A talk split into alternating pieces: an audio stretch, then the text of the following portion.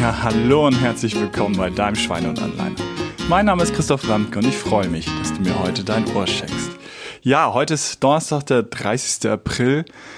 Immer noch mitten in der Corona-Zeit, in der Covid-19-Zeit. Und äh, ein paar Sachen vorweg. Also wenn es jetzt hier ein bisschen anders klingt, ich bin gerade zu Hause, meinem Homeoffice quasi. Es ist morgens. Ich bin im Hauswirtschaftsraum, weil ich keinen anderen Ort finde. Im Arbeitszimmer ist meine Frau, die schon arbeitet. Die Kinder sind beim Frühstück, haben auch gleich Homeschooling, haben heute parallel Videokonferenzen. Also auch mal da brauchen wir schon mal zwei Computer zu Hause zu, zu, den Themen, wie fair denn im Zweifel auch Homeschooling ist, wenn man zwei Kinder hat, ob wirklich alle in allen sozialen Schichten dann zwei Computer zu Hause haben und im Zweifel noch einen dritten, weil auch der Vater oder die Mutter zu Hause sind und arbeitet und so weiter. Also relativ schwierig, glaube aber hoffentlich der Ton äh, geht. Das Mikrofon direkt vor der Nase. Die Heizung hat auch gerade wieder aufgehört. Von daher hoffentlich funktioniert das. Das zweite ist, wenn jemand heute Morgen jetzt schon die Folge gehört hat, wir haben eine falsche Folge hochgeladen. Die kommt erst später, die ist wieder weg, sondern wir wollen im Moment halt auch relativ aktuell bei dem Thema äh, bleiben. Ähm, denn ja, ich habe bei der letzten Folge erzählt, was vielleicht eben gerade nicht übrig bleibt. Also, dass wir uns schön viel vornehmen oder nee, quatschen, eben nicht viel vornehmen, sondern in dieser Krise gehen wir jetzt spazieren, entdecken das Spazieren für uns, gehen mit unseren Kindern joggen und sobald welche Normalität auch immer also der Alltag irgendwo wiederkommt, im Sinne von wir gehen normal zur Schule und einigermaßen normal zur Arbeit, dann wird das auf keinen Fall dauerhaft umgesetzt werden. Es sei denn, wir entscheiden uns bewusst dazu. Und jetzt will ich mal dazu kommen, ähm, was ich glaube, was eben auf jeden Fall bleibt. Wenn ihr Kinder habt, ist jetzt auch, dass Medienzeiten im Moment keine große Rolle mehr spielen, oder? Also wenn die zu Hause sind, dann ist das Letzte, wo man jetzt extremst drauf achtet. Natürlich gibt's weiterhin Regeln, aber sie dürfen viel mehr Fernsehen, sie dürfen viel mehr auf dem Handy, wenn sie eins haben, rumdaddeln und ähm, im Zweifel dem Laptop benutzen. Schon deswegen, weil natürlich die Schule das jetzt auch fördert, indem wir Videokonferenzen haben, indem wir heute auch wirklich einen Unterricht, also mein Sohn hat jetzt anderthalb Stunden Unterricht heute, ähm, wie werde ich immer fragen, wie die das organisiert haben, wie das gelaufen ist, wie es auch technisch gelaufen ist, weil wir natürlich unglaublich viele Herausforderungen dort noch haben. Und von daher ähm, ähm, sind, werden die natürlich ja auch gut so an die Medien jetzt gewöhnt. Und dann habe ich heute Morgen gerade einen Artikel gelesen, dass das ja auch das äh, durchaus dann Entscheidende ähm, nicht ist, äh, im Zweifel wie lange, natürlich gibt es schon irgendwo eine Grenze, sondern natürlich, was wir machen. Und wenn die jetzt ähm, eben Homeschooling machen, dann ist es doch ähm, ja hervorragend, dass davon vielleicht eine nicht nur gewisse, sondern eine große Medienkompetenz bleibt und sie es denn auch Teile davon ähm, dauerhaft weitermachen, dass sie darüber eben lernen und nicht nur über Bücher lernen, sondern vielleicht eben auch über das Internet lernen und dort eben auch lernen, wie man damit umgeht und so weiter. Das ist ja alles hervorragend. Nur was beobachte ich, was so ein bisschen bleibt, ist äh, am Ende äh, ist es zumindest der eine oder andere, und das ist mein Eindruck hier, will denn doch nur spielen oder will vermehrt spielen. Und dann gibt's so tolle Apps wie Anton, wo sie alle Schule machen. Ähm, wo man aber heiß drauf ist, ist die Krone zu bekommen oder die Münze oder wie das ist, um dann mit der Münze ein Spiel einzulösen. Ja, ist schon auch gut, wenn das vielleicht die Grundmotivation ist.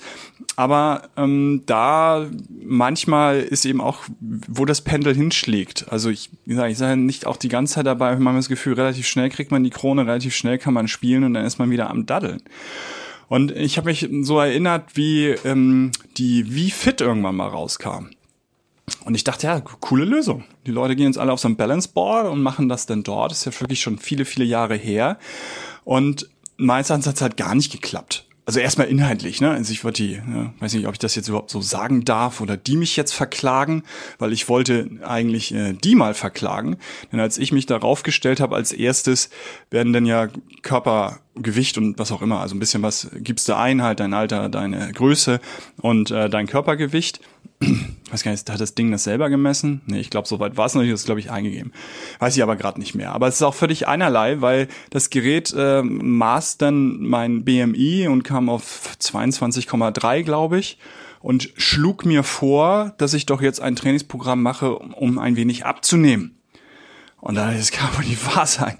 Jetzt stelle ich mir die 14, 15, 16-Jährigen oder noch jünger vor, die sich da draufstellen und das Gerät na, also Body Mass Index, glaube ich, muss ich jetzt äh, nicht ausführlich erklären, aber sagen wir mal so zwischen 20 und 25 liegen die meisten. Wir brauchen uns nicht drüber diskutieren, dass Muskel auch was wiegen und dass Bodybuilder da einen höheren BMI haben. Können wir vielleicht mal in einer anderen Folge nochmal machen.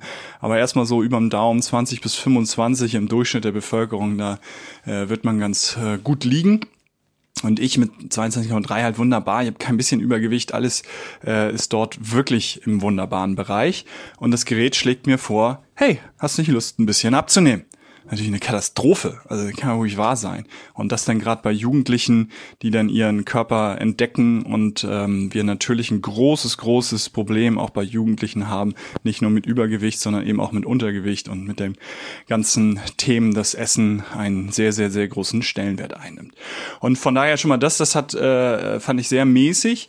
Und dann ähm, haben wir das auch irgendwann mal gehabt. Und was ist bei den Kindern? Ja, es macht Spaß. Man macht da ein bisschen wirklich Übung. Also wenn man die macht, ist das finde ich hervorragend hervorragend, wirklich, wirklich. Aber man macht die halt ein bisschen und dann am Ende landet man doch dabei, können wir nicht Mario Kart spielen. Ähm, und das denn eher einen größeren Raum einnimmt als das andere. Es gibt Ausnahmen, selbstverständlich, die sagen, yeah, und da kann ich mich endlich trainieren und ja, ja, ja, wunderbar, super. Aber im Durchschnitt lande ich, bin ich relativ überzeugt in der Diskussion, hey, können wir jetzt nicht nochmal schnell mal Mario Kart spielen? Und von daher fand ich das noch nicht so richtig attraktiv. Jetzt aber zu, zu dem Part in die Zukunft. Ich glaube, äh, dass wir das in Zukunft ähm, einige mehr machen werden. Ähm, wenn ich jetzt sehe, was da halt äh, wirklich passiert, also wie Fitnessstudios natürlich aus der Not heraus sich jetzt auch aufstellen. Also dass die auch in meinem äh, relativ überschaubaren, keine Riesenkette, ich drei Studios in Norddeutschland so. Und ähm, natürlich kann man da jetzt ähm, online die Kurse machen. Natürlich kannst du dich da reinwählen und kannst halt online ähm, was auch immer. Fällt gerade nicht ein, was die da so machen, weil ich die Kurse in meinem Fitnessstudio nicht besuche, sondern an den Geräten eben unterwegs bin. Und ähm, natürlich geht der Spinning nicht ganz so gut, sein man hat ein Spinningrad, so, aber viele, viele Kurse gehen selbstverständlich mit wenig Material oder gar kein Material. Also kriegen die das ähm, sehr schnell, sehr gut umgesetzt. Und wenn wir jetzt nach dieser Phase natürlich auch mal Digitalisierung in dem Sinne verstanden haben, dass wir wissen, dass wir die Datenleitung brauchen. Also auch das, wie viel Speedtests ich jetzt jetzt hier mache und mich in so ein Thema reinfuchsen muss, was überhaupt nicht meins ist und die ganze Zeit gucke, ob meine Vodafone O2 Telekom Leitung und wir wirklich mehr oder weniger äh, alle drei in verschiedenen Geräten von eben Handy, WLAN hier und im Büro haben und gucken, was jetzt wirklich hier ankommt. Teilweise ist unfassbar mieses, was ankommt, weil halt alle im Homeoffice sind, alle das nutzen.